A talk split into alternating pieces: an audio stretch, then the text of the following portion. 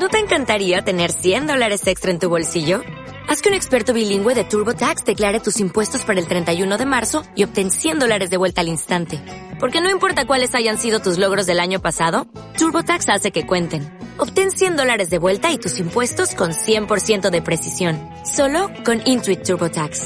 Debes declarar para el 31 de marzo. Crédito solo aplicable al costo de la presentación federal con TurboTax Full Service. Oferta sujeta a cambios o cancelación en cualquier momento.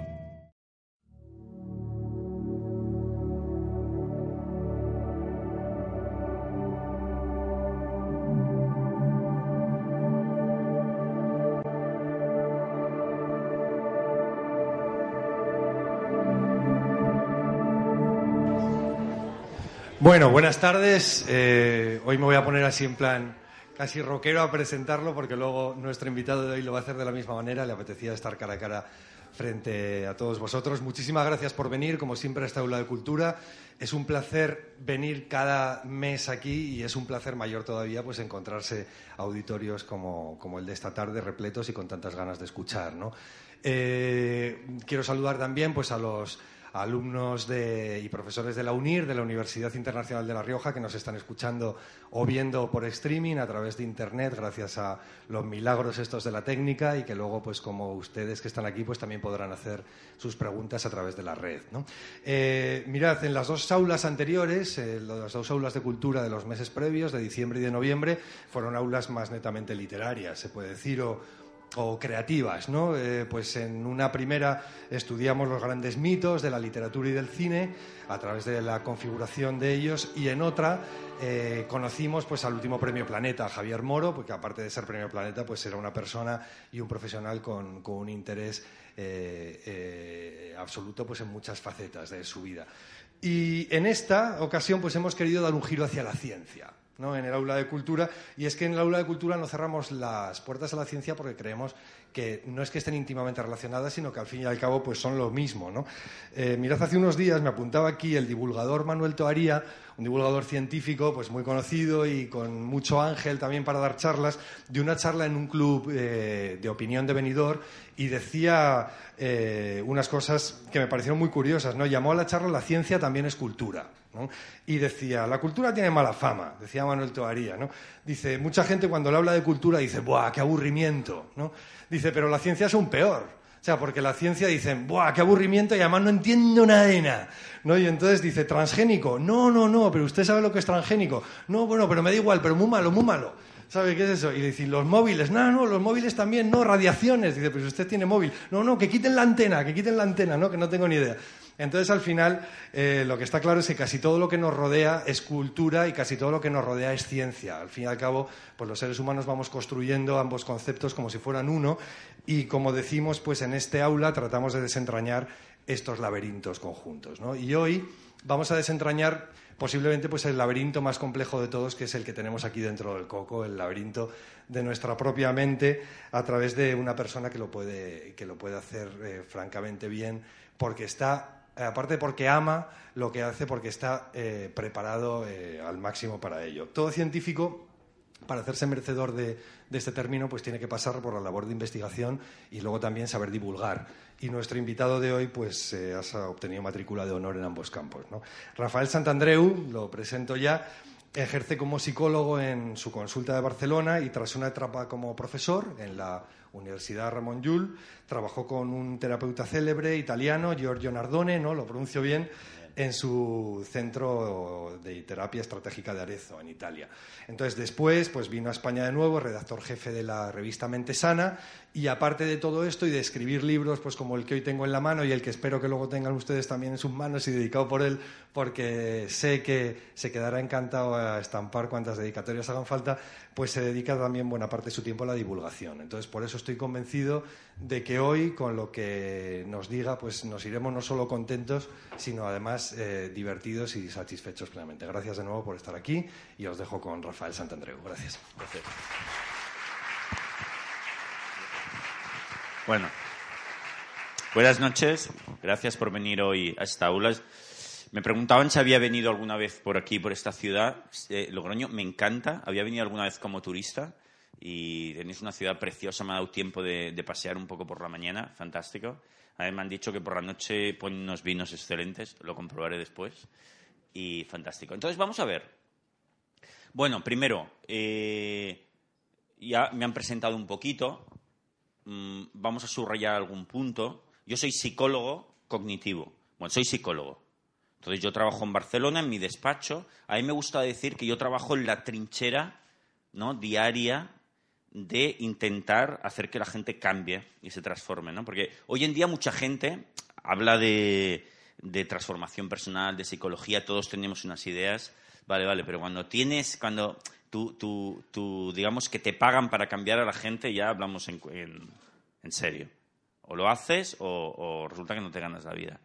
Por lo tanto, aquí lo que vamos a hablar hoy es de cosas que se aplican en la práctica y que está demostrado que pueden transformarnos. Entonces, yo os voy a pedir uh, dos cosas. O sea, os voy a poner como dos condiciones para escuchar hoy esta charla. Bueno, son dos condiciones teóricas porque ya estáis aquí, ¿no? Pero son dos condiciones que yo digo siempre a mis pacientes el primer día que vienen a verme. Le digo, oye, para hacer la terapia os pongo, te pongo dos condiciones. Si no las aceptas, no, no hacemos la terapia, ¿eh? Entonces me dicen, a ver, ¿qué es eso? Y yo les digo, mira, la primera es que, ¿se oye bien? ¿Se oye? Que el lo que vamos a hacer aquí, tienes que ser consciente de que va a necesitar trabajo. No es venir a la consulta, que yo te explique y ya y te vas a casa. ¿Qué va, qué va? Eso es lo de menos. Esto es como ir a clases y aprender inglés. El profe te explica unas cosas, pero eres tú quien tienes que hacer deberes. Nosotros, yo doy deberes para hacer de más o menos entre media hora y una hora de deberes cada día, sábados y domingos incluidos. Si no, no se cambia. Por lo tanto, lo, que os digo a vosotros es lo mismo. Lo que vamos a ver aquí, lo que vamos a aprender hoy, son unos conceptos claves, pero si no los aplicamos, no, no vamos a cambiar. Primera condición. Es decir, ganas de trabajarlo. Segunda condición, y esta es la más difícil, apertura mental. Oye, ¿y qué es la apertura mental? ¿Y, y por qué apertura mental? Porque lo que vais a oír aquí, que yo voy a decir, lo que sale en el libro, en mi libro, lo que yo le doy a la gente en la terapia, os va a chocar. No va a ser lo que vosotros pensáis, por definición. Porque es que esto es por definición. Imaginad que viene a verme una persona muy depresiva a mi consulta. ¿eh? Depresiva de toda la vida. Y resulta que día tras día, resulta que estamos de acuerdo en todo. La persona me explica, sí, pues me ha pasado esto, mi cuñada me ha dicho esto, y fíjate, yo digo, es verdad, es que tienes toda la razón. Y así día tras día. Y encima le cobro. Claro, ¿vosotros pensáis que va a cambiar esa persona? No, no estamos haciendo nada. Claro, nosotros trabajamos con las ideas, con, con lo que está aquí. Por lo tanto, lo que yo le voy a dar a esa persona va a ser diferente que lo que la persona tiene. Incluso va a ser contraria a lo que la persona tiene. Por lo tanto, le tiene que chocar. De hecho, si a mí me viene un, paciente y me dice, jo, pues si tienes, ah, no, no, yo, tienes toda la razón, yo estoy de acuerdo contigo en todo. Yo digo, jo, pues qué raro, pues entonces no tengo nada que hacer. Por lo tanto, por definición, lo que vais a oír aquí a muchas personas, a muchos de vosotros os chocará. Señal de que esto aporta algo. Claro, que apertura mental no significa eh, creerte todo porque lo digo yo. Eh, eso no es apertura mental, eso es sectarismo. No, apertura mental significa dejar el juicio en suspenso un ratito, intentar entenderlo bien y ya para diez sería ponerlo en práctica. Y decir, oye, a ver si esto funciona, a ver si esto me saca las neuras de la cabeza, a ver si me siento mucho mejor, mucho más libre, sin temores. ¿Vale? Por lo tanto, ¿eh? esas dos condiciones saber que esto hay que trabajarlo y segundo, apertura mental. Bueno, y dicho estas dos condiciones, que ¿verdad que estáis de acuerdo en, las condiciones? ¿Verdad que sí? Vale. No, por ahí que no. sí, sí. Eh, una vez hemos visto estas condiciones, vamos a empezar con, con el tema. Bueno, aquí para empezar he puesto una foto o un cuadro de un filósofo muy importante desde mi punto de vista, el más importante de la historia, Epicteto. Epicteto, que es un filósofo del siglo I de nuestra era, vivía en Roma, era griego pero se trasladó a Roma a vivir, fue esclavo, Fue, vivió la mayor parte de su vida, fue esclavo, luego consiguió la libertad y se hizo filósofo. Muy importante en su época. ¿eh? Y él decía una frase que nos, para nosotros es súper importante. No nos afecta lo que nos sucede, sino lo que nos decimos acerca de lo que nos sucede. Esta es la clave de la fortaleza emocional. Bueno, esto es muy importante porque resulta que los seres humanos no tenemos esta percepción. Eh, por ejemplo, yo muchas veces oigo que la gente, a veces decimos, ostras, es que Pepe me pone de los nervios.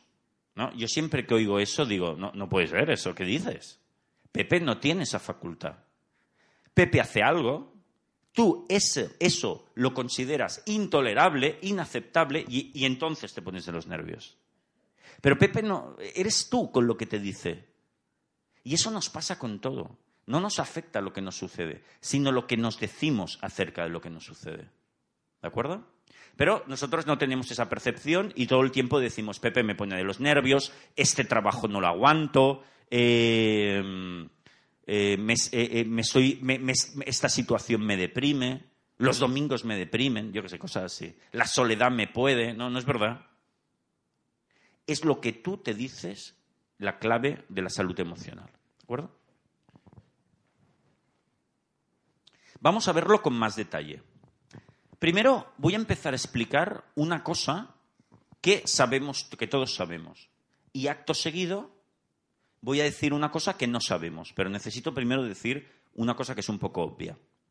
La primera, y es obvia porque todos nosotros esto lo hemos observado en nuestra vida cotidiana, es que en la salud emocional, en el coco, en la mente, nos influyen tres factores. O sea, uno es fuerte o débil dependiendo de tres factores. De la conducta, de las emociones y de los pensamientos. Y estos tres elementos interactúan entre sí para conformar tu fortaleza emocional. Por ejemplo, la conducta. La conducta es muy importante para estar sano. Si yo, por ejemplo, cojo y, digo, oye, durante los próximos seis meses me voy a encerrar en un cuarto en mi casa y no voy a salir. Voy a hacer este experimento. Hombre, como esa conducta es extraña, el ser humano no suele hacer eso, ni, siquiera los animales, ¿no? Sino que quieren salir y, ver estímulos, esa conducta va a influir sobre mis emociones y al cabo de unas semanas empezaré a sentirme apático, empezaré a sentirme mal. Y también sobre mis pensamientos. Empezaré a pensar, jo, la vida es un asco, es aburrido, eh, no sirvo para nada, incluso. Por lo tanto, nosotros vemos que la conducta afecta sobre mis emociones y sobre mis pensamientos. Pero también vemos que las emociones afectan sobre la conducta y sobre los pensamientos. Yo cuando estoy deprimido tengo pensamientos acordes, como por ejemplo, no valgo para nada, la vida es un asco, nadie me quiere. Y una conducta acorde también. No tengo ganas de hacer cosas, no salgo, no emprendo proyectos. Por lo tanto, vemos lo primero que en nuestra vida cotidiana, como experimentadores que somos de nuestra propia mente, vemos que, estos tres factores interactúan. Y, nosotros muchas veces, sabiendo eso, lo aplicamos como medida para arreglar las cosas, ¿no? Y a veces cuando nos encontramos con un familiar o un amigo estresado o preocupado, le decimos, mira, vete a dar un paseo y tú y después ya verás cómo verás las cosas de otra manera le sugerimos que actúe sobre la conducta y, muchas veces funciona. Luego empieza a tener pensamientos y emociones mejores. Vale. Bueno, hasta ahí es lo que sabemos todos. Pero lo que no sabemos y lo que viene a descubrir la psicología cognitiva, que es la psicología que yo practico, es que la parte más importante es la parte de los pensamientos. Esta es la clave, como decíamos antes, que ya lo decía Picteto. Esta es la clave para ser fuerte a nivel emocional, controlar los pensamientos, para, para deprimirte o estresarte y para salir de ahí también. Bueno, esto es así, hasta el punto que yo he escrito aquí una frase que dice, las personas mantienen, o sea, las personas tienen, no, no se lee bien esta frase, os la digo yo, las personas tenemos trastornos emocionales porque mantenemos obstinadamente unos pensamientos, una filosofía de vida que nos deprime, que nos produce el trastorno emocional. Es decir, esto es muy fuerte, ¿eh? Porque esto es como decir, dicho de otra manera, que deprimirse es muy difícil. Te tienes que esforzar un huevo para conseguirlo, cada día, con una intensidad del copón, y al final lo consigues. Bueno, eh, te cuesta, ¿eh? Estresarte, pues lo mismo. es que te tienes que poner con mucho ahínco, ¿eh? que si no, no lo lograrás. No es fácil. Lo hacemos nosotros. Ahora, claro, está claro que no nos damos cuenta que lo hacemos, si no, no lo haríamos. Pero lo hacemos desde la mañana hasta la noche. Fijaos qué fuerte, ¿eh? Seguimos. Al final dejaremos un ratito, como 20 minutos o media hora, para preguntas, ¿de acuerdo? O sea que si se van ocurriendo preguntas críticas, lo que sea, feroces, lo que sea, os lo apuntáis. Vale.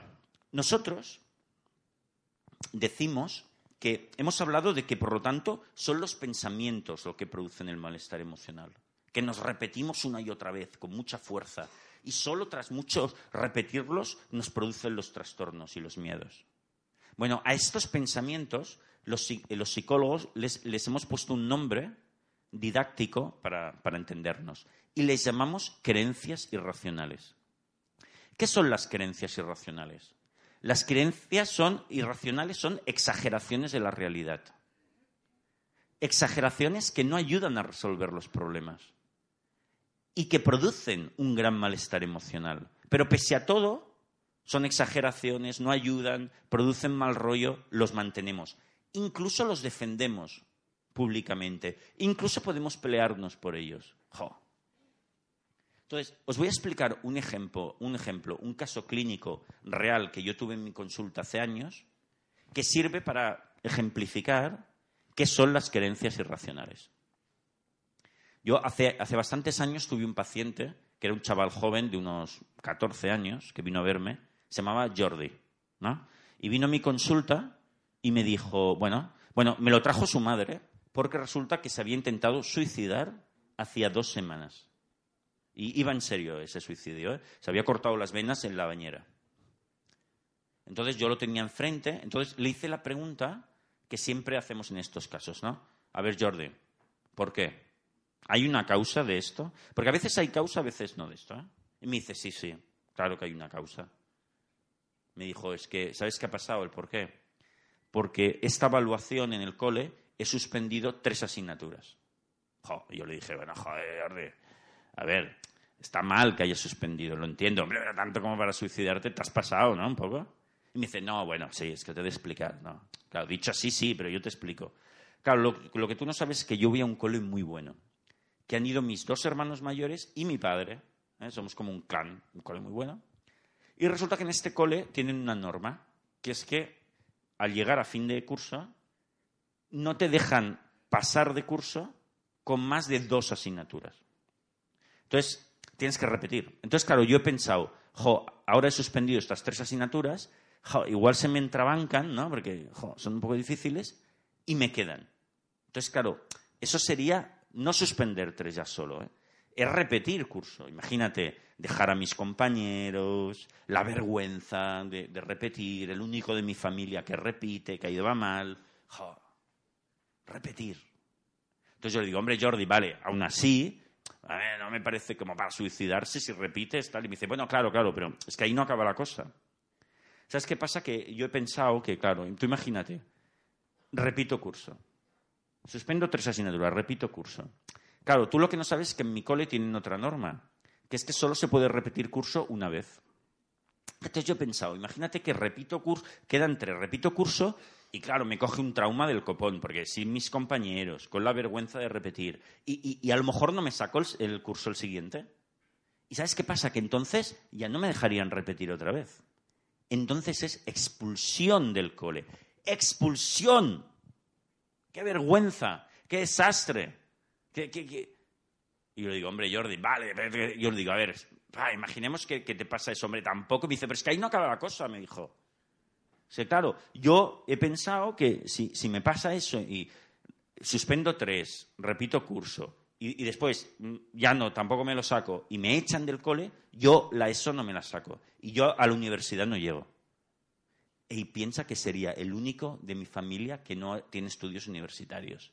Qué vergüenza. Yo creo que si me pasase eso, yo sería el marginado de la casa, el tonto, el tonto, el marginado. Entonces, ¿qué? ¿Eso qué? Y yo le digo, hombre, es que Jordi me dice, pero es que ahí no acaba la cosa. Es que yo creo que si me pasa todo eso, yo me veo que yo estaré condenado a un trabajo de mierda, con esta palabra me dijo. Porque yo he estado, ahí en el supermercado y mi padre me ha dicho, ¿ves esos reponedores? Esos no ganan nada. Y me dijo, yo ya me veo ahí reponiendo las cosas allí, un trabajo aburrido, que no cobra nada, qué asco de vida. Y hombre, Jordi, pero me dice, pero ahí no acaba la cosa. Yo creo, pero esto en toda la hora fue, pero auténtico, ¿eh? Me dice, pero es que yo veo que es que si me pasa eso, ¿sabes? De todo eso y ser el marginado en mi propia casa y con un, y con un trabajo mega aburrido y medio pobre, yo no me voy a sacar novia. Y digo, a ver, a ver, explícame eso. Y me dijo, sí, claro, porque yo vivo en un barrio de clase alta, tal. ¿Qué chica va a querer ir con el tonto, el marginado en su casa, que fue expulsado del colegio, con un trabajo malísimo y, amargado? ¿Quién va a querer? Y me dijo, y, además, para terminar, me dijo, yo creo que si no me saco novia estaré condenado a una vida de soledad. Y eso sí que no lo puedo soportar. Entonces le dije, Jordi, si yo pensase como tú, desde luego te acompañaba, tío, porque es una barbaridad el copón.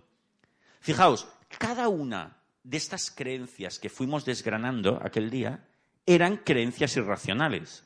Fíjate, exageraciones de la realidad. No ayudan a resolver los problemas. Fíjate que Jordi ya pensaba no resolver ninguno más en su vida. Producen un gran malestar emocional. Hombre, claro, Además, existen pruebas de que eso no es verdad. O sea, dudo yo que a todo el mundo le pase en cadena todo eso. Además, desde la primera a la última. ¿Qué pasa? ¿Que no tener pareja es estar condenado a una vida de soledad? ¿Quién dice eso? Em, ¿Que no te saques estudios universitarios significa que has de ser un marginado? ¿Quién dice eso? ¿Que la gente que no tiene estudios no se saca novia? ¿Dónde has visto tú eso? O sea, todo, mm, si estudias un poco cómo es la realidad, te darás cuenta que no es verdad. ¿Veis? Estos son ejemplos de creencias irracionales. Entonces yo explico este ejemplo para verlo muy claro lo que son creencias irracionales. Y, Jordi, que es un caso totalmente real, tenía creencias irracionales bastante exageradas. Pero ahora vamos a ver, a partir de ahora, vamos a ver creencias irracionales más comunes que a veces tenemos nosotros, pero que también son creencias irracionales. ¿De acuerdo? Ok. Ahora aquí vamos a ver, os voy a presentar, os voy a explicar una cosa que explico prácticamente a todos mis pacientes. Esto casi todos, aunque sean anoréxicas, eh, depresivos, obsesivos, celosos, siempre les explico esto. ¿Qué es esto? Yo lo llamo la línea de evaluación vital. Y está aquí abajo la línea de evaluación vital. Esta línea. ¿Vale? Bueno, resulta que los seres humanos los psicólogos hemos visto que los seres humanos somos máquinas de evaluar todo lo que nos sucede. O sea, nosotros nos vamos a tomar un café un día con un amigo y mientras estamos tomando el café y charrando y tal, estamos, hay una parte de nuestro cerebro que está evaluando que la experiencia. Oye, el café está bueno, me despierta, la charla está bien, el descanso está bien, repetiré. Es decir, la experiencia es buena o es mala o nada. ¿Eh? Por ejemplo, vosotros estáis aquí escuchándome, intentando aprender, pero también estáis evaluando. Oye, ¿esto que dice este tipo se entiende? ¿Es interesante? ¿Tiene sentido? ¿Me ayudará? ¿Repetiré en esta aula de, cultura o no? ¿Eh? Y, lo archiváis. ¿eh? Mientras escucháis. Yo también, ¿eh? Cuidado, ¿eh? Yo digo, ¿me escuchan? ¿No me escuchan? Repetiré, vendré aquí a Logroño otra vez y lo archivo, ¿eh? Donde las dan, las toman. No. No podemos dejar de hacerlo. Eh, lo hacemos, lo va haciendo el cerebro, por una parte, es como el respirar, no nos damos cuenta y estamos evaluando todo lo que nos sucede. Venga, y archivándolo. Y lo vamos cambiando, etcétera, pero lo vamos archivando. Entonces resulta que nosotros evaluamos en una línea parecida a esta, donde las cosas pueden ser aquí en medio normal, o ni fu fa, o bueno, o un poco bueno, o malo, un poco malo, o sea, la línea sería un poco malo, malo, muy malo, muy, muy malo estaría por aquí y al final terrible, horroroso el final. O un poco bueno, bueno, muy bueno, muy, muy bueno, y al final podríamos llamarlo, yo qué sé, genial, fabuloso, lo mejor. Entonces, nosotros evaluamos con esta línea. Entonces, ¿qué significa terrible? Vamos a definirlo. ¿Y qué significa genial? El extremo, vamos a definir el extremo. Cuando yo digo que una cosa que me ha pasado es terrible, o si me pasase sería terrible, significa dos cosas, básicamente. Que no lo podría soportar y que yo no podría ser feliz. Ya, seguro. Y genial, en el otro extremo, significa que si me sucediese eso, yo sería feliz seguro. Para el resto de mi vida incluso. Por ejemplo, mira, yo tengo un amigo que es muy, desde hace muchos años, que es un tío muy curioso, está un poco chalado, hay que decirlo, que resulta que juega a todas las loterías todos los fines de semana, todas las que existen, ¿eh? las quinielas, pim pam pam. Porque vive convencido de que le va a tocar, ¿no? Es una cosa un poco extraña, larga de explicar, pero vive convencido de esto. Al principio jugábamos con él, pero ya han pasado 20 años, ya no. No le toca nunca, ¿eh? Además, siempre va muy flojo de pasta, ¿no? Entonces, el tío tiene, tiene una costumbre muy curiosa, ¿no? Que es que le gusta pensar en qué va a repartir el dinero que le va a tocar. Entonces, a veces te lo dice, dice, mira, he visto unos pisos por ahí que están súper bien, ya he preguntado cuánto cuestan, me voy a comprar esto. Luego el parking, que he visto qué tal. Luego el coche, este tal, ¿no? Y, lo va cambiando, ¿no? Porque salen otros modelos de coche, otra historia. Es la pera. Y además va, flojo de pasta siempre. ¿eh? Claro, a él, él piensa que le tocase la lotería un gran premio sería genial. En el sentido de que sería feliz seguro. Porque para él es lo único que le falta. Joder, si él es un tío feliz, solo le falta eso para ser feliz. Ahí está. Por ejemplo, otro ejemplo. Muchas personas quizás más mujeres que hombres y más mujeres jóvenes piensan que si conociesen al hombre de su vida, eso sería genial. Es decir, serían felices seguro. ¿Eh? Aquello de pan y cebolla, ¿no? ¿Eh? No sé por qué, a medida que nos hacemos mayores, esa idea cambia, ¿no? Bueno. Pero veis, cada uno tiene sus ideas sobre sus evaluaciones, ¿no? ¿Vale? Genial, muy bueno, bueno, malo, terrible. Y nosotros vamos evaluando sobre lo que nos sucede o nos podría suceder. Vale, esta línea de evaluación, hacer bien esta evaluación es básico para tu salud mental y para tu fuerza emocional. Hacer bien esta evaluación. Ahora lo vamos a ver. Y lo, podemos ver con un ejemplo clínico, de mi experiencia clínica también. Resulta que hace años también traté a una mujer que vino a verme, que era una señora de unos 65 años, que se llamaba María. Entonces me dijo, oye, mira, mi problema es el siguiente. Resulta que yo toda mi vida he sido muy ansiosa, muy inmadura, muy ansiosa, inaguantable. Mi marido me dejó cuando hace años, y lo entiendo, me dejó.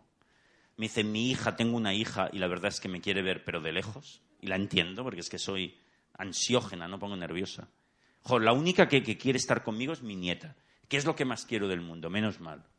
Eh, tenía menos de un año, ¿eh, la nieta? digo, ah, bueno, Digo, bien, bien. Es así, ¿eh? Y, entonces yo le digo, bueno, vamos a ver, a ver, para que yo te entienda, María, ¿existe algo que en la actualidad te, te llene de ansiedad? Algo, para que yo te entienda. Me dice, pues mira, pues por cierto sí. Resulta que esa nieta de la que te hablaba la tienen que operar dentro de poco. A ver, no es una operación complicada, casi es rutinaria en los niños, pero claro, una operación es una operación, en eso tenía razón. Y decía, y yo desde hace dos meses que sé que la tienen que operar, yo no duermo, no como, y mira que tomo pastillas, ¿eh? eh mi, hija me dice, mamá, queda un mes, no vengas más por casa porque no podemos más. Y dice, ¿ves? Yo todo me afecta mucho más, hasta el punto de que me subo por las paredes. Esto no es vida. Entonces le dije, mira, vamos a hacer un ejercicio, María, que es el siguiente. Oye, si le pasase algo, efectivamente, a tu nieta ese día de la operación, ¿cómo lo calificarías dentro de esta línea de evaluación? Y me dijo, hombre, pero ya te lo he dicho, eso sería terrible. Pero ¿qué cosas me dices? Me pones nerviosa, ¿qué psicólogo tan malo? Me dijo, yo, bueno, bueno. Le dije, a ver, lo ponemos así, entonces puse, a ver, que le pasa algo a tu nieta, terrible. dije, vale. Le digo, venga, ahora vamos a hacer una segunda parte del ejercicio, María. Yo te pongo otra situación y la vamos a evaluar. Entonces le expliqué una situación que yo, que es real y que yo conocí hace años, ¿no? Y era un amigo de un amigo que conocí, que era un chico canadiense que vivía en Barcelona. Y, un día, cuando ya nos conocíamos más, me explicó su historia, ¿no? Y me dijo, mira, ¿sabes qué me pasó a mí cuando vivía en, Canadá? Que un día tuve un accidente de coche de, la leche. Entonces, esto es totalmente real, ¿eh? Tuve el accidente, al día siguiente me desperté en el hospital y me informó el médico, yo no, no recordaba nada, y me informó el médico que había tenido el accidente, el coche hecho polvo, y que a resultas de ese accidente había muerto mi mujer y mis dos hijos pequeños que iban en el coche. Y que además me dijo el médico que le había dado a la policía, le había pasado el test de, como un control de alcoholemia en sangre que le habían hecho y que había dado positivo. Toma ya, ahí está. Yo cuando lo conocí, había pasado unos dos o tres años de aquello, ¿no? Y él vivía en Barcelona temporalmente porque había montado una ONG para salvar vidas de niños eh, africanos. Y él ya su vida lo dedicaba a eso. Y estaba bastante bien entonces ya. Eso sí, ¿eh? dedicado a eso. ¿eh? Toda su vida ya lo dedicaba a los demás. Entonces le dije, María, ¿cómo lo calificarías eso? Y ella me dijo, ¿pero qué me dices? Eso es horrible, terrible, pero qué psicólogo tan malo, me estás poniendo muy nerviosa. Y entonces cogí otra, otra, un boli de otro color y tracé otra línea y dije, mira, terrible lo de este chico canadiense. Y le dije, anda, tenemos dos cosas en el mismo sitio. Hombre, como buen evaluador que soy, soy un profesional de esto, hombre, no me gusta. Vamos a discriminar. ¿Qué es peor? Entonces ella ahí tuvo el primer choque de, la terapia y dijo, hostia, esto no me lo hagas hacer. Porque esto, yo, una cosa es lo que me pasa a mí y otra lo que le pasa a este chico y le dije, oye, esto es un ejercicio ¿eh? de objetividad, somos como si fuésemos evaluadores externos. Entonces le costó, ¿eh? pero al final dijo, vale, vale, jo, pues claro, lo de ese hombre es mucho peor. ¿Dónde vas a parar? Vale, pues si lo de ese hombre es terrible, y lo ponemos aquí, lo de tu nieta, ¿cómo sería? Y muy a regañadientes dijo, vale, vale, pues sería muy malo. Pero claro, ya no terrible. ¡Ah! Increíble. Porque era la primera vez en muchísimos años, quizás en toda la vida de María, que no calificaba cualquier adversidad directamente de terrible. Porque fijaos, terrible significa no lo puedo soportar y no lo podré soportar, y terrible significa no podré ser feliz. Y muy malo o malo significa que lo pasaré mal, pero que lo podré soportar. Y que lo pasaré mal, pero con esfuerzo podré ser feliz. Esta diferencia este espacio yo lo llamo el espacio de la salud mental. Porque además os tengo que decir que María, en realidad, cualquier adversidad la calificaba de terrible. A María se le estropeaba la lavadora y también era terrible. Porque entonces se decía, es que todo me pasa a mí, no tengo dinero, ¿dónde vamos a ir a parar? Es que la vida es un asco, no lo puedo soportar. Venga, va, pum, terrible. O muy, muy malo. ¿Lo veis? Esto es así hasta el punto de que yo a mis pacientes desde hace años, cuando me preguntan, muchas veces me preguntan, oye Rafael, pero yo, ¿tú qué diagnóstico, cómo me ves? ¿Qué diagnóstico me das? ¿Soy depresivo? ¿Soy bipolar? ¿Soy, ¿soy qué? Y os digo, mira, déjate de historias. Tú lo que tienes es terribilitis. Terribilitis, la tendencia a calificar de muy, muy malo o terrible cosas que no lo son a un nivel lógico. Por ejemplo, Jordi. Si Jordi, el chico que se intentó suicidar, calificaba de terrible suspender tres asignaturas, vale, ¿cómo calificarías si te quedas en silla de ruedas? Entonces Jordi decía, mm, no cabe, no cabe. Claro, pues está mal, eso no es lógico. Tienes que dar espacios a las cosas. Por lo menos a un nivel lógico está mal. No te salen las cuentas. ¿Lo veis? Por lo tanto, terribilitis es hacer mal esta evaluación. ¿De acuerdo? Y resulta que nosotros lo que hacemos, los psicólogos, es enseñar a evaluar con criterios objetivos, con criterios constructivos, con criterios intelectualmente maduros. A mí me gusta decir que esto que tenemos aquí en realidad es una máquina del copón. Ni, los ordenadores más potentes son tan eficaces. Es tan poderoso que crea la ciencia, el arte, la fantasía. ¡Qué maravilla! Pero como todo instrumento muy potente necesita control, necesita un volante, necesita formación intelectual, filosófica, de valores inmadura. La fantasía me encanta. Puedes hacerte científico, literato. Ahora, la fantasía mal conducida te puede llevar a creer que lo de Superman es verdad y a tirarte por el balcón con el mantel. Bueno, inténtalo. O sea, hay que dirigir bien el coco. Es, es, fundamental y cada vez más importante porque cada vez el mundo es más complejo, tenemos más oportunidades. Por lo tanto, tenemos que aprender a usarlo mejor. Si no, nos podemos volver locuelos con mucha facilidad.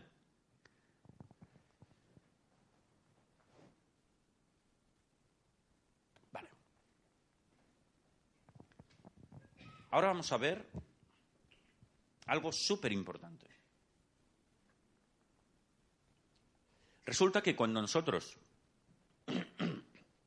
empezamos a trabajar con los pacientes, prácticamente desde el primer día, tenemos que combatir dos mitos para empezar.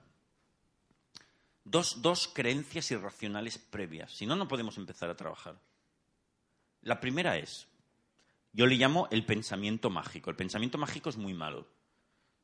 Es un tipo de fantasía mal usada. Esto hay que estirparlo antes que nada. Y en concreto, un pensamiento mágico que dice, si me preocupo mucho por algo, lo evitaré. Es bueno preocuparse. Fíjate, os lo explico. Resulta que María, esa, mujer que vino a verme, esto es eh, totalmente auténtico. El segundo día, creo que era el segundo o el tercero, vino a verme y, cuando yo abrí la puerta ya vi que hacía una cara muy rara, estaba como cabreada. Entonces entró, se sentó y me dice, efectivamente, me dice, oye, estoy muy cabreada contigo. Y digo, joder, madre. Digo, a ver, ¿por qué? Y me dice, porque ya sé qué quieres hacer conmigo. Y yo digo, la madre, ¿qué? Y me dice, tú lo que quieres es convertirme en una pasota. Claro, porque María pensaba, jo, este quiere que no vea que es terrible lo de mi nieta, entonces que soy una pasota. Es decir, ella creía que si me preocupo mucho por algo, lo evitaré. Pero si no me preocupo, seré una niña mala, no hago las cosas y eso será un desastre mortal. Dios mío, es mejor preocuparse. Pero eso es absurdo. ¿Por qué? Objetivamente. Es más, todo lo contrario. Los mejores ejecutivos de las em-, empresas y tal no se preocupan, no están acojonados por las cosas que hacen. Normal, incluso se divierten. Oye, y, lo hacen fetén, lo hacen súper bien. No, hace falta preocuparse para evitar las cosas. Las anotas en tu agenda y las vas haciendo. Y si al final no salen, mala suerte. Pero las vas a hacer muy bien, tranquilo. Bueno, luego hay como una especie de pensamiento mágico que también nos va mal y que hay que erradicar de buen principio. Y ese pensamiento mágico dice, si deseo mucho algo, lo conseguiré. ¿No? Esto también está mal. Porque, como veremos ahora, los seres humanos lo que tenemos que hacer es desear moderadamente. Porque si no deseas moderadamente, si deseas obsesivamente, exageradamente, si no lo obtienes, dirás que es terrible, con mucha facilidad. Cuando seguramente son cosas que no necesitas. Pero fíjate si esto es importante, lo de desear mucho, que eh, hace desde bueno ahora no, pero en los últimos años se ha vendido mucho un libro que se llama El secreto. ¿Lo conocéis, El secreto? Bueno, ahora me voy a meter un poco ¿eh? con El secreto, preparados. Eh, a la gente le gusta mucho y se han vendido muchos ejemplares, ha sido bestseller durante muchos años y sostiene la idea precisamente esta, que si deseas mucho algo, de alguna manera, mágicamente, tienes más puntos para obtenerla. Entonces hay ejercicios de desearlo, ¿no? De las cosas, visualizarlas y desearlas. Esto no es verdad. O sea, lo podemos comprobar cuando queráis. vamos a desear un millón de euros aquí. Oye, y, juntemos toda la fuerza de nuestro deseo. Chupao. No, no. A ver, lo que es verdad es que lo que hay que hacer es desear moderadamente. Si yo deseo moderadamente, adquiero las habilidades necesarias para obtenerlo, trabajo para obtenerlo, eso es igual a, al final, a veces lo obtengo y a veces no. Esta es la realidad. Ah, claro, pero si yo escribo un libro diciendo eso, como que no mola, ¿no? No voy a vender mucho. Porque me diréis, bueno, ya, ya, pues, colega, eso ya lo sabemos. En cambio, si yo digo, oye, tengo un atajo, quitemos lo de las habilidades y, lo del trabajo y pongamos que además lo conseguiré con más, con más probabilidad. La leche, yo compro. Ver, si fuese verdad, pero no es verdad. Es más, si deseas demasiado algo, es contraproducente, porque psicológicamente te vas a obsesionar. Y eso es muy malo. Los psicólogos estamos hartos de ver personas que se obsesionan. Por ejemplo, anoréxicas y, bulímicas. Me tengo que adelgazar, deseo adelgazarme, más, más, más, más, más, hasta que me obsesiono. En la mayor parte de los casos no lo consiguen y se vuelven bulímicas. En la mayor parte, en algunos casos lo consiguen, a un coste demencial. ¿Veis? Total, que hay que desear moderadamente.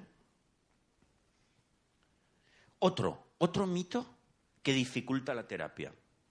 Es lo que yo llamo el pensamiento ilógico, que dice, como yo lo siento, es objetivo, es correcto. Vale, esto ahora os cuento. Yo en mi terapia veo, vemos muchos casos de lo que los psicólogos llamamos depresión por abandono. Con ese nombre queremos decir lo chungo que estás cuando te han dejado. ¿eh? ¿Sabéis? Bueno, es un clásico, ¿eh? porque cuando con esto del desamor se nos va mucho la bola, ¿no? A las personas. Entonces, eh, yo, que soy un poco, me gusta ser muy rápido con las terapias, muy directo y muy potente, muchas veces cuando me viene una persona que le ha dejado la mujer y está hecho polvo, yo directamente le digo, pero tío, ¿de qué vas? ¿Qué, qué me estás contando? ¿Pero tú estás chalado o qué? ¿Por qué estás así? Entonces la persona se suele quedar un poco chocada y me dice, bueno, ¿cómo que no? Joder, si me ha dejado, tío, si me ha dejado una nota ahí y se ha llevado todos los muebles. ¿Sabes? Y yo digo, ¿y qué? No es tan malo eso. Eso es un poco malo, pero no terrible.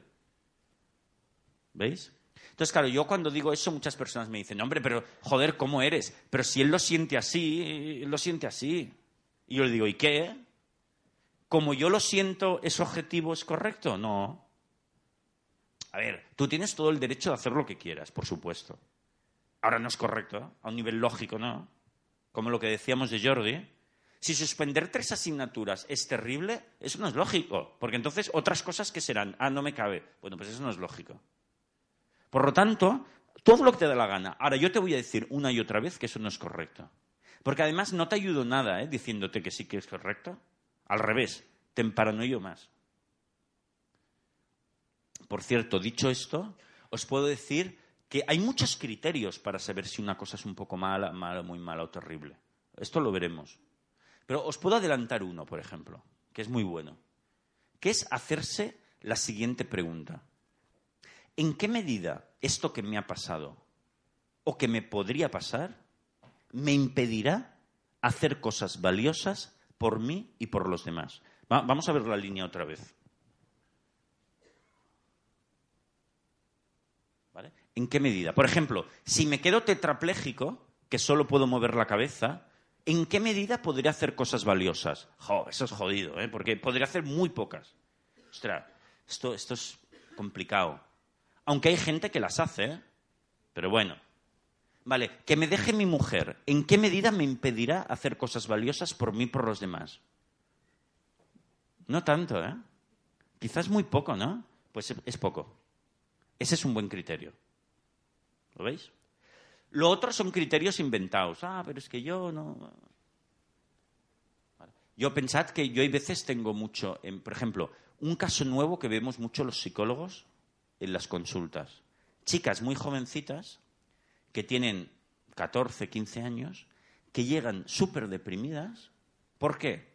Porque sus padres no les quieren pagar la operación de aumento de senos. Entonces, ellas te dicen que tener los pechos pequeños es terrible. Y, te lo argumentan, ¿eh? Sí, porque es que mis amigas, sí, porque los chicos. No sé qué historias te cuentan, unos argumentos que no van a ningún sitio, ¿eh? Pero los sacan. Claro, como yo lo siento, es correcto, sí, hombre. Utiliza, utiliza la pregunta, ¿en qué medida tener los pechos pequeños me va a impedir hacer cosas valiosas por mí y por los demás? Estudiar, aprender, hacer grandes amigos, viajar. Joder, muy poco, nada, casi nada. Igual te impide ligar con tíos un poco descerebrados. Ah, vale, eso sí. Bueno, pues si quieres un poquito malo, venga, va. Pero nada más, ¿eh? Solo esto. Pero todo lo demás, ¿no? Eso es correcto. Por lo tanto, tenemos que utilizar, lo habíamos visto antes, ¿eh? criterios objetivos, constructivos, intelectualmente maduros, no criterios inventados, no criterios que me dice Hollywood, no criterios que me dice el vecino, no, buenos criterios.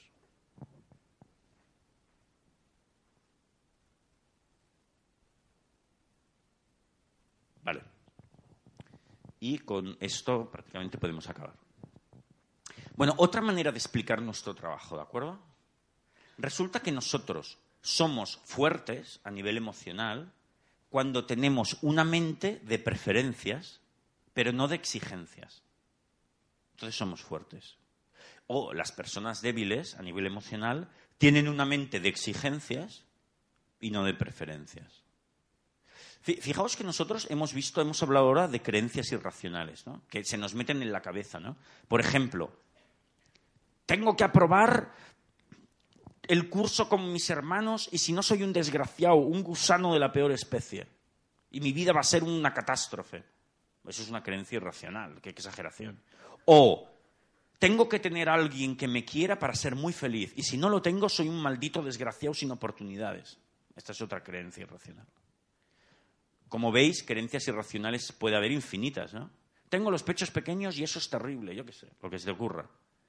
Eh, no, quiero ser un escritor famoso y no lo he conseguido, así que soy una basura de la peor especie.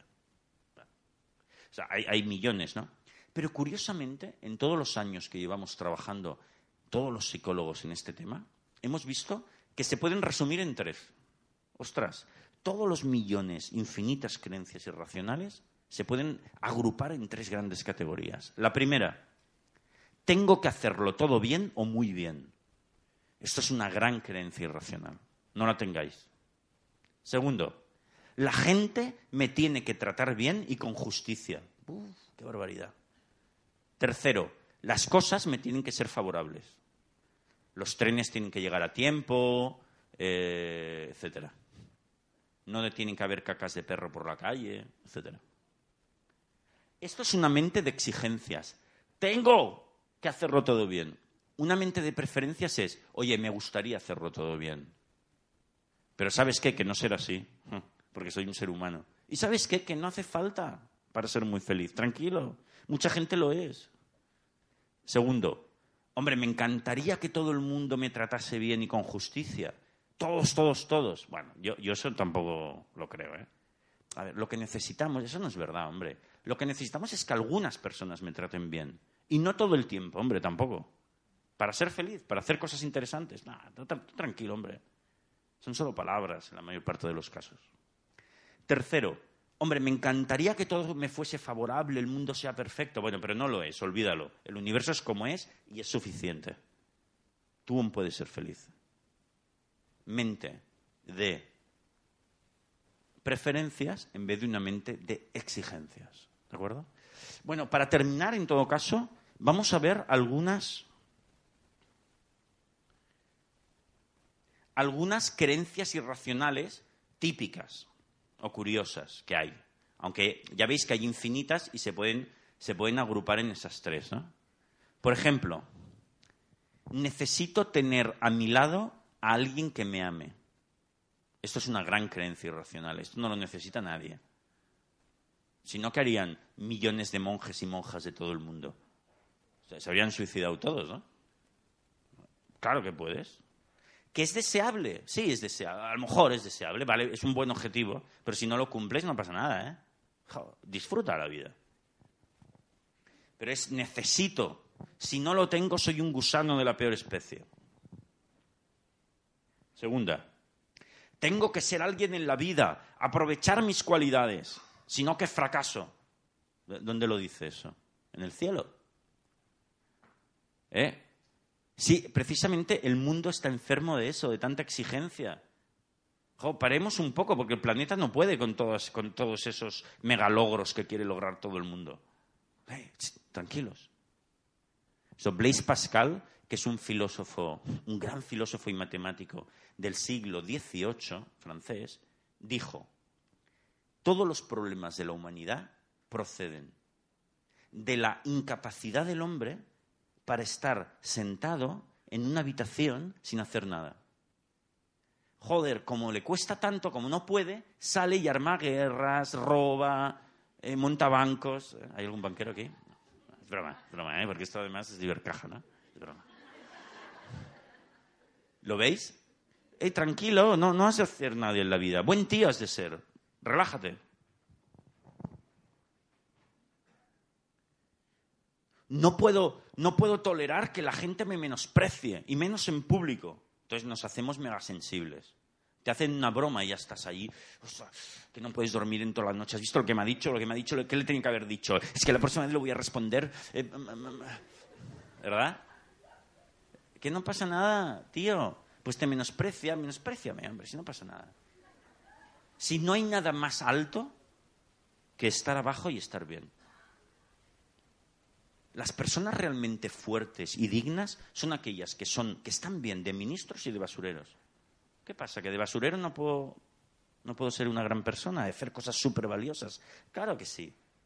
O si alguien me dice, oye, tú eres tonto. Pues, ¿y si fuese tonto qué? ¿Qué pasa? ¿Que un síndrome de Down no tiene mucho valor? Es tonto, ¿y qué? Si lo importante es amar, joder. Tonto puedo tener una vida mega valiosa también. ¿Qué pasa? ¿Que ahora de ser inteligentísima? ¿Para qué? Bueno, pues si soy tonto, soy tonto. No lo sé si soy tonto. No pasa nada. ¿Tú crees que soy tonto? Ok, no pasaría nada. Puedes decirme lo que quieras, está bien. Pero, claro, la, gente a veces nos hacemos bromas y nos ofendemos fácilmente. ¿Por qué? Porque fallamos, estamos un poco atolondrados, hacemos bromas. Si no, la vida sería muy aburrida también, ¿eh? No pasa nada.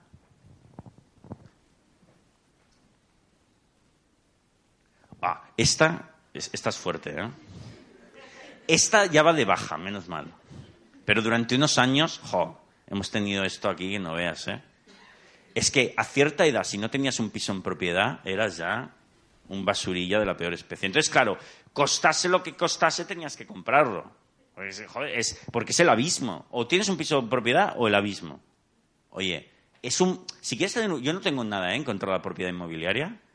Si quieres tenerlo, adelante, pero no es necesario, ¿eh? Relax. Está lo, poco, lo pongo un poco provocadoramente. ¿eh? Bueno, y esta última es, la, leche, y con esto acabaremos, que es tener buena salud es fundamental para tener salud, para, tener, para ser feliz. Esto lo, lo, dice mucha gente, no, hombre, es que la salud, la salud, no. Esto casi es la más tonta de todas. ¿Por qué? Porque, pero si eso lo vas a perder seguro. Si la salud, en cuanto a partir, no sé, yo, yo tengo 42, lo confieso. Jo, yo sé, yo llevo unos añitos ya perdiéndola.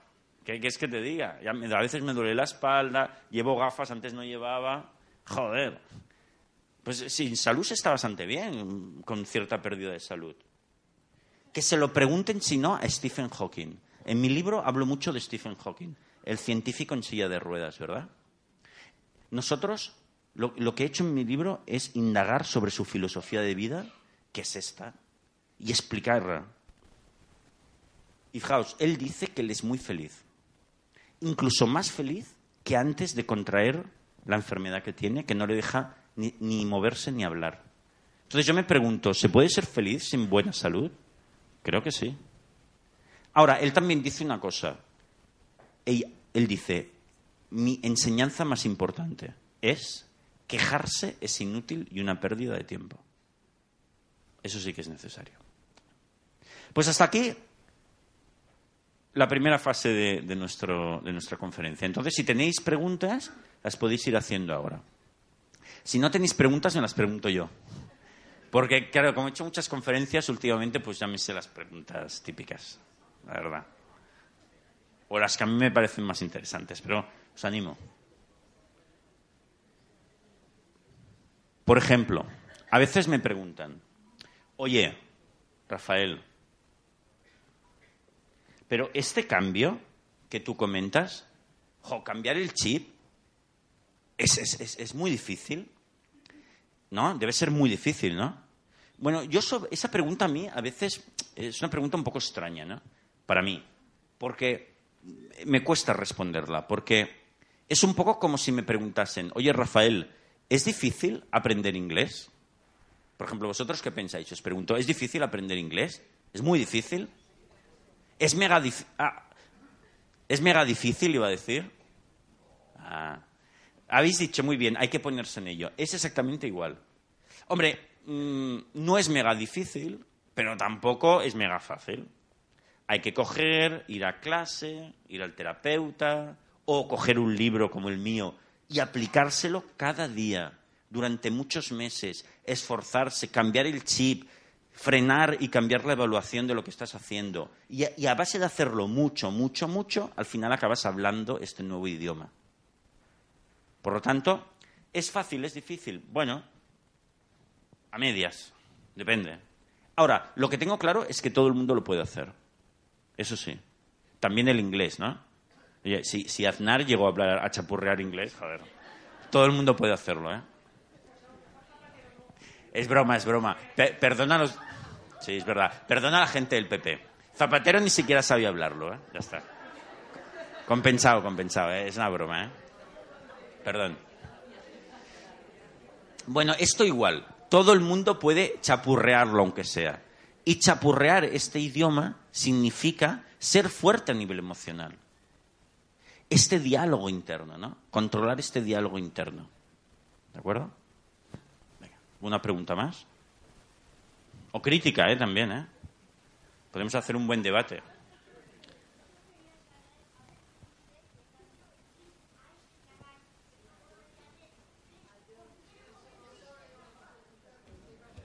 a Jordi, ¿eh? Ah, es interesante esto, ¿eh? Muy bien. Bueno, pues lo que hicimos, yo le demostré con argumentos a Jordi que eso que se decía no es verdad. Por ejemplo, ¿qué significa? ¿Que sacarte una carrera es sinónimo de no tener problemas económicos? Hombre, no sé, que les pregunten a los arquitectos ahora, ¿eh? No lo sé, ¿eh? Eh, eso les había enseñado sus padres, pero no creo que sea verdad. Mira, recuerdo, pero con argumentos. Recuerdo que, por cierto, conocí a su madre, porque vino su madre también, y cosa que me había confesado Jordi, y luego su madre me ratificó.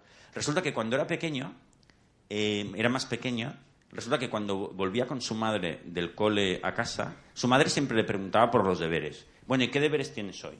Y el niño a veces decía, pues no, hoy no tengo. Y la madre decía, no me mentirás, ¿eh? No eras mentiras, ¿eh? Porque si, si, si el cole te va mal, acabarás como ese de ahí. Y señalaba a un indigente de la calle ahí que estaba... esto en, un coco de un chaval le impresiona. Claro. La madre me decía, hombre, es que yo lo decía para, para estimularlo, joder. Pero eso es irracional, no le mientas, no es verdad. Esa persona no está ahí porque no haya sacado una carrera, no tiene nada que ver. Seguramente es porque tiene una adicción, tiene un problema muy fuerte de adicción, no tiene nada que ver. Por lo tanto, ¿cómo se cambia? Con, argumentos, pero con un bombardeo de argumentos. Fijaos que yo a veces digo que el trabajo que nosotros hacemos es como un contralavado de cerebro. Porque lo que hacemos es, las personas tienen que leer libros, no solo, no solo el mío, sino otros libros que les doy, varios. Leer cada día. Escuchar las grabaciones de todas las sesiones que, que hacemos, se las tienen que escuchar otra vez. Muchas veces una vez al día, otra vez. Eh, llevar unos, unos registros de sus pensamientos, etc. Es decir, es fuerte, ¿eh? Pero conseguimos ese contralavado de cerebro. Por cierto, ¿con qué? Con argumentos. No esto no es pensamiento positivo, ¿eh? Esto no es decirte, oye, levantarte por la mañana y decirte, oye, cada día me va mejor y mejor en todos los aspectos de mi vida. Qué bien. No, eh, esto no es, porque esto no es verdad. Esto es decirte, oye, tengo algunas adversidades, intentaré solucionarlas, pero mi vida es muy buena, porque en realidad no pasa nada si no la resuelvo, tranquilo. Ahora lo voy a intentar. Y estar convencido de eso, con argumentos. ¿De acuerdo? Porque si no te lo crees, no cambias el chip, no, las emociones no te acompañan. Por lo tanto, se hace con todo, con todo un bombardeo de argumentos. Hasta que Jordi aprendió realmente que vale, le interesa estudiar, es un buen objetivo. Hay soluciones para aplicarlo, pero si al final no lo hiciese, no tiene por qué suicidarse, porque podrá hacer muchas cosas valiosas, por él y por los demás. Cuando él estuvo convencido de esto, qué relax, ¿no? Ahora puedo poner a estudiar sin que me tiemble todo el cuerpo. Venga, ¿había alguna pregunta por ahí, quizás?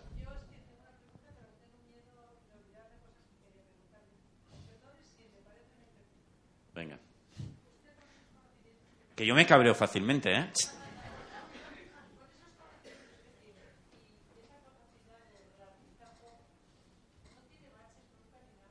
Es buena pregunta esa. Mira, los seres humanos siempre terribilizamos un poquito. Incluso las personas más entrenadas eh, a veces caen. Porque es humano eso.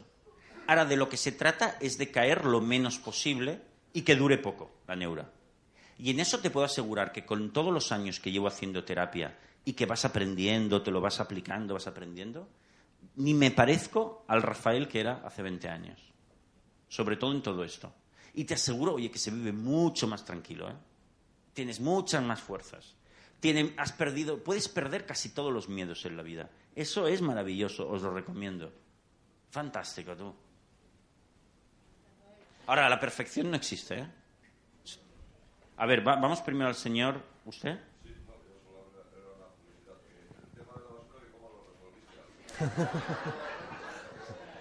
Eso, mira, eh, eso lo que hay que hacer es humor, amor y surrealismo y hablarlo otro día. Cuando estemos bien tranquilos, bien relajados. Oye, venga, vamos a ver cómo formulamos eso. ¿Qué, vamos a hablar de eso. ¿Cuáles son las diferencias? En ese momento no. Si la persona está cabreada, en ese momento no se puede hablar.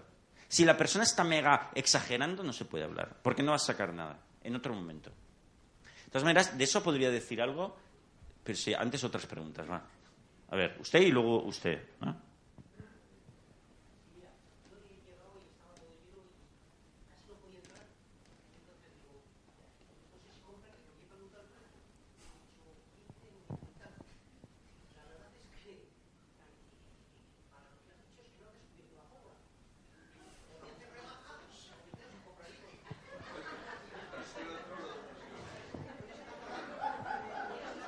Catalán, ¿eh? Esto, esto por delante.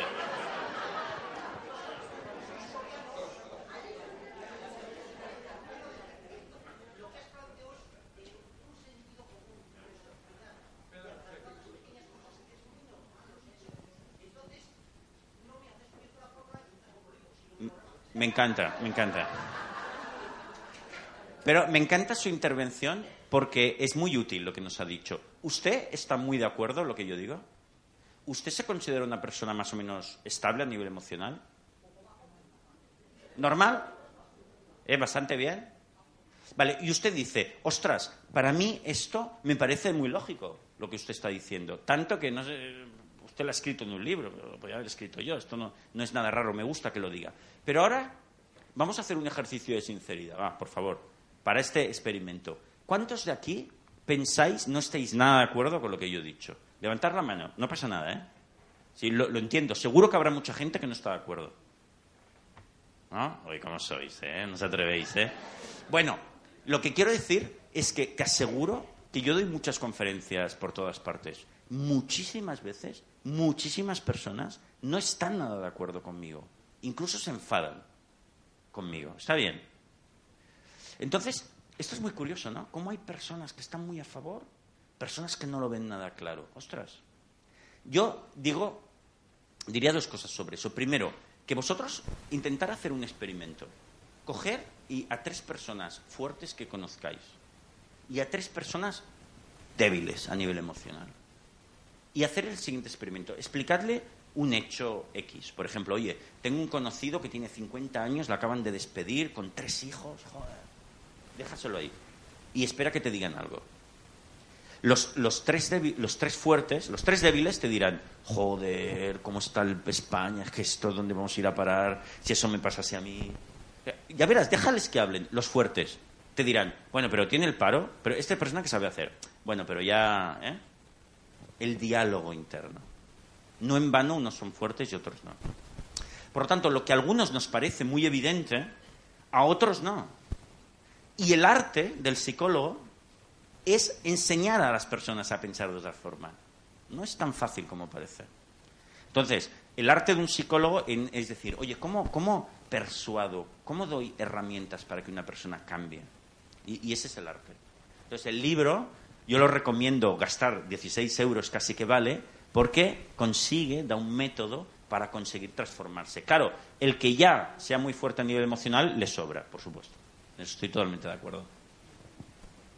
Lo he negociado bien, ¿no? O sea,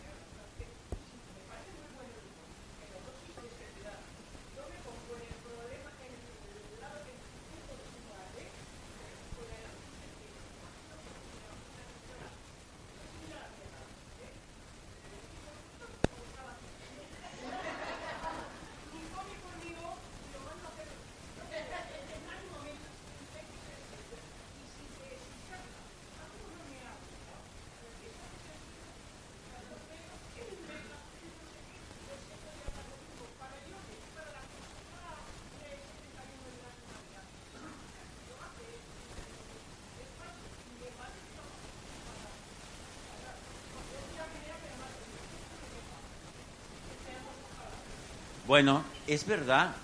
A ver, yo creo que... ¿Cómo se llama usted? Carmen, es verdad que todo es, también es una cuestión de, eh, de, eh, de registro. Yo a mi madre le hago esta broma porque sé que le hace reír, ¿eh? Si no, se la haría. Si a usted, Carmen, la conociese, utilizaría un lenguaje, una broma que sé que a usted le caería bien. Porque, ah, por cierto, en eso que os decía, no riáis de la persona, entonces es mucho peor. Se trata de hacer reír a la otra persona, que es muy diferente. ¿eh? Cuidado. Por lo tanto.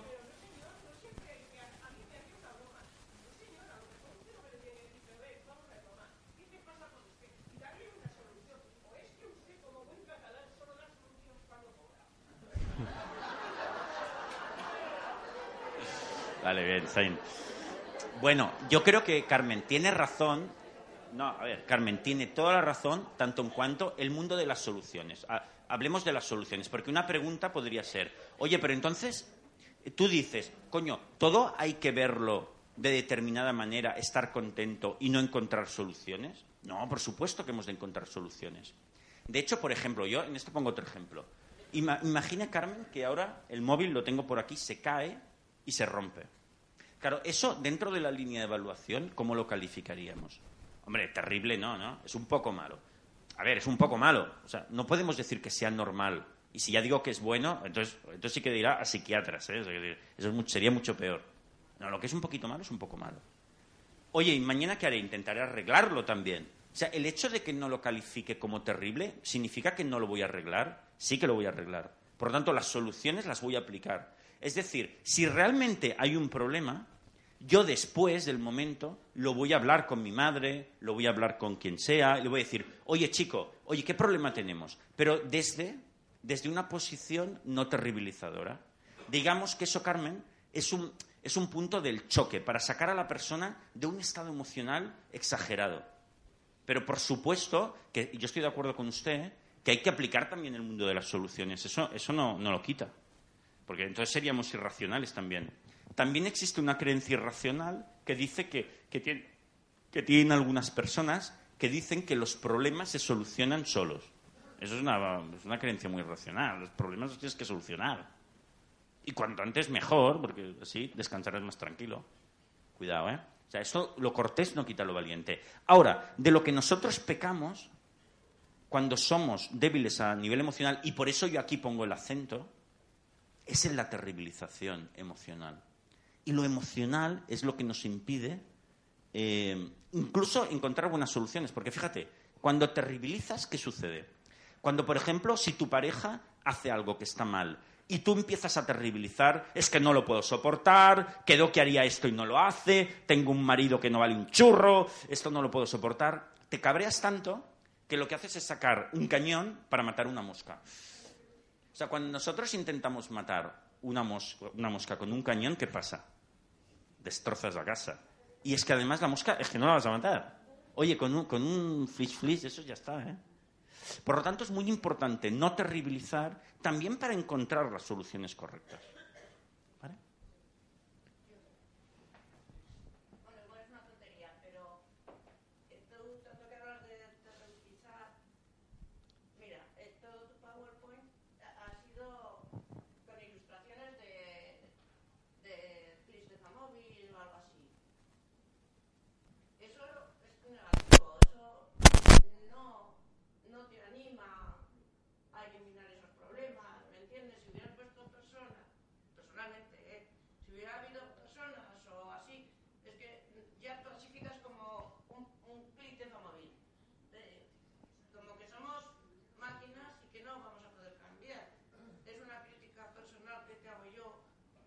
Aceptada. El próximo día pondré personas.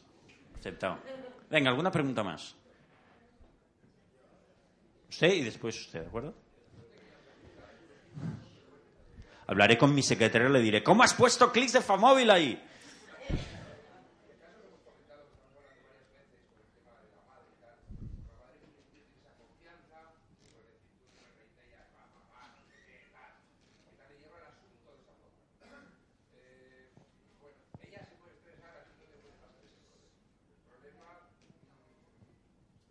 El jefe.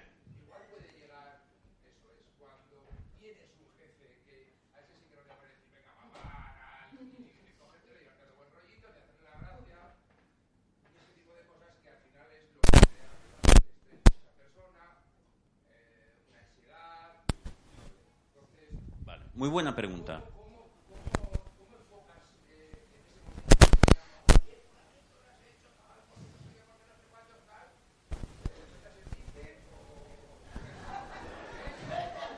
No lo intentes, no lo intentes. E, es muy buena pregunta. Podría ser. E, es muy buena pregunta. En el libro se explica mejor. O sea, nosotros tenemos tres herramientas. El humor, el amor y el surrealismo. Y es un arte aprender a aplicarlas en dosis diferentes. ¿no? Eh, es un arte. Por ejemplo, al jefe lo que le has de, la herramienta que hay que aplicar en un sentido muy sui generis ¿eh? es el amor. En el sentido de el apoyo, la razón. En ese momento tu jefe cuando te echa una bronca está muy nervioso, estresado. Piensa, es un desastre, la empresa, necesito hacerlo bien, es el fin del mundo, mi final. Estos malditos trabajadores no hacen las cosas bien y me van a llevar a la ruina. O sea, una exageración que te cagas. Pero él lo siente, ¿eh? Dale seguridad. Oye, sí, te entiendo, vamos a hacerlo bien. Además, oye, yo en tu equipo estoy súper contento, vamos a hacerlo bien. Luego, dale un poco de amor, tranquilo, dale seguridad, es lo que necesita. Puedes obtener más o menos éxito, y es todo un arte el hacerlo bien. Pero piensa que en ese momento él está locuelo. Discutirle no vas a conseguir nada, ¿eh? Hablar lógicamente tampoco. Lo máximo que puedes hacer es eso. Luego, por otro lado, vamos a decir otra cosa. Segunda cosa con respecto a esto. Una, una pregunta que me suelen hacer muchas veces, y la vamos a ligar a esa también. Me preguntan, oye, pero tú, pero el mundo, tanta gente terribiliza hoy en día. Nos crean necesidades inventadas, la sociedad, hasta el punto que nos dicen, oye, si no tienes un piso en propiedad, eh, eres un gusano, eres un fracasado, ¿no? Entonces me dicen, hostia, es que hay una influencia ahí, ¿no? Si no tienes pareja, ¿dónde? qué fracaso, ¿no? ¿Qué haces a tu edad soltero? Esas cosas, ¿no? Entonces, yo siempre digo, oye, el dueño de tu, de tu mente eres tú. Vale, es verdad que hay una influencia, pero si tú te amueblas muy bien, te aseguro que eso te va a afectar muy poco. Por lo tanto, amuéblate tú bien. Vale, entonces, ¿eso qué tiene que ver con lo decías con el jefe? Amuéblate tú bien. Ah, el jefe está locuelo, no pasa nada. Tú muchas veces también te pones locuelo con otras cosas. Primero, comprensión. Y segundo, no te lo creas. Dale un poco la razón, dile, dale un poco de seguridad, dile que lo vais a hacer y luego decide lo que quieres hacer. Hacerlo de la manera que dice él, hacerlo de la manera que querés tú o irte de la empresa. Pero en ese momento lo que no vale la pena es entrar en terribilizaciones. Y sobre todo, amueblémonos muy bien nosotros. ¿eh? Porque es verdad que si no, al final acabarás arrastrándote todo el mundo, ¿no? Quien va en el coche y empieza, te pita, sale ahí, ¿tú vas a entrar en esa terribilización? Eh, si entramos en cualquier terribilización que hay por ahí, nos volveremos locos. Tienes que amueblarte muy bien y decir, oye, yo sé lo que es importante para mí y yo voy a ajustarme a eso. Esa es mi opción. Venga, por detrás había una pregunta también, ¿verdad? Espera, esa señora que iba antes.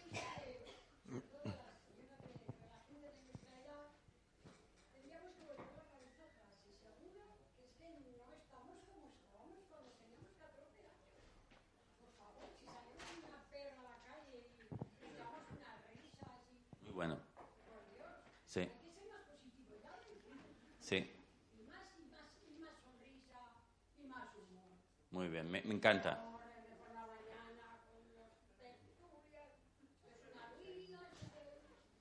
Muy bien. Claro que sí. Me encanta esto que dice usted. ¿Cómo se llama usted?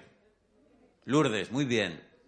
A ver, yo estoy completamente de acuerdo. Fijaos que yo lo que digo muchas veces, mucha gente no está de acuerdo. Otros están más de acuerdo, es normal.